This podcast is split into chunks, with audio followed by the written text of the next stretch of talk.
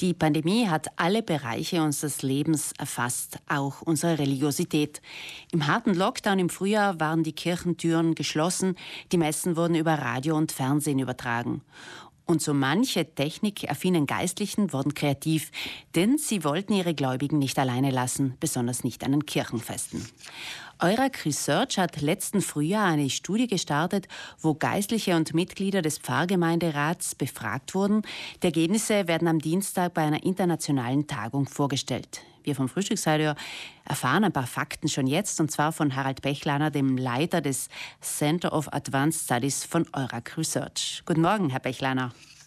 Guten Morgen.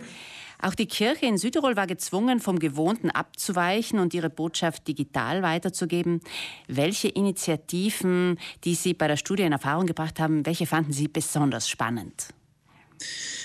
Uns interessieren äh, Schnittstellen zwischen technologischer Entwicklung und gesellschaftlicher Entwicklung und so auch dieses große Thema Spiritualität und Digitalisierung.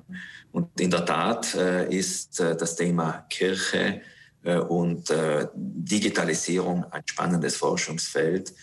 Äh, unsere Studiengruppe hat äh, breit befragt, aber da gab es schon auch Besonderheiten. Also Priester, Pfarrer, aber auch Laiengremien, beispielsweise Pfarrgemeinderäte, die sehr kreativ geworden sind. Ja.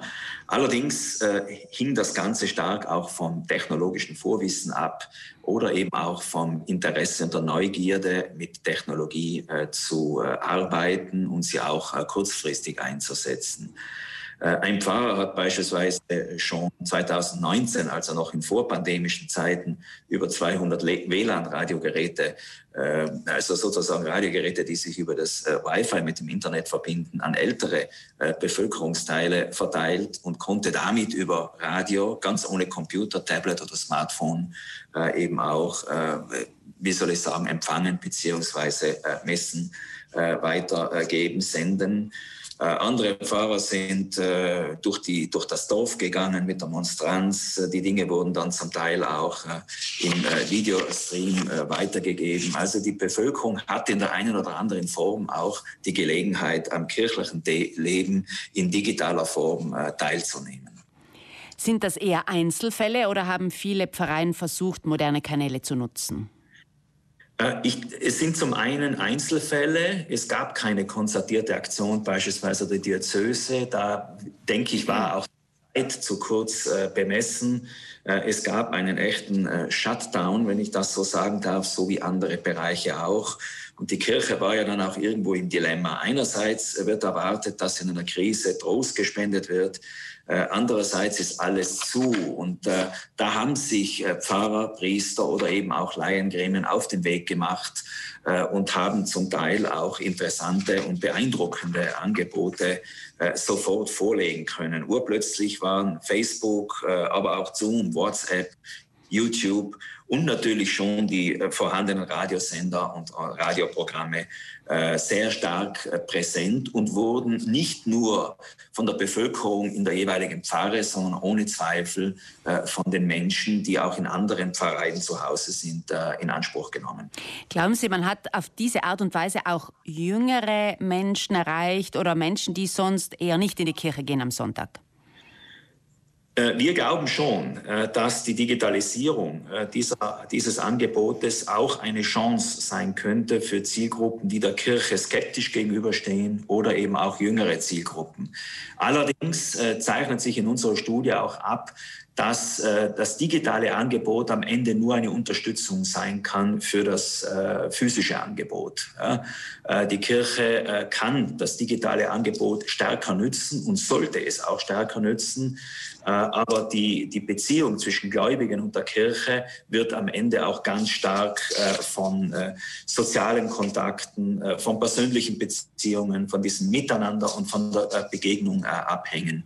Das gilt natürlich insbesondere für die Liturgie Liturgie, aber es gilt am Ende auch für die Pastoral, äh, wo äh, man, schon sehen kann, dass zunehmend unterstützend die Digitalisierung Einzug hält, wenn es beispielsweise darum geht, äh, kirchliche Feiern vorzubereiten, wie zum Beispiel Taufen.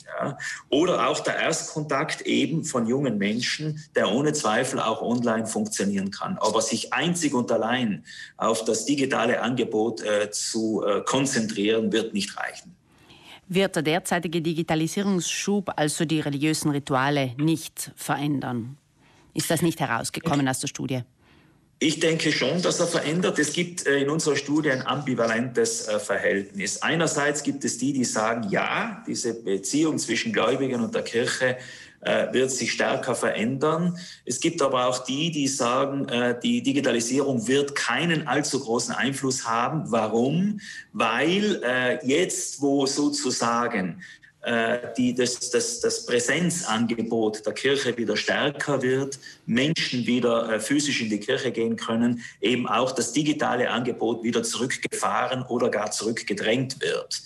Wir meinen, dass das eine das andere nicht ausschließen muss. Allerdings kann das digitale Angebot, wenn man es flächendeckend einführt, eben auch eine stärkere Unterstützung äh, in Zukunft sein.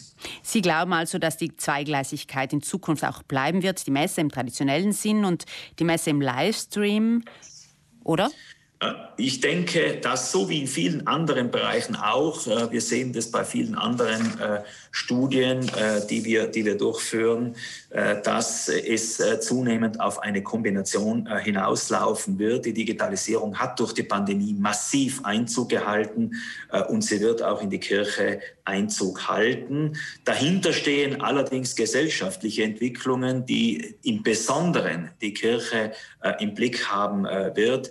Denken wir wir nur an Einsamkeit, also dieses Erleben von Beziehungslosigkeit, die auch durch die Pandemie massiv zugenommen hat.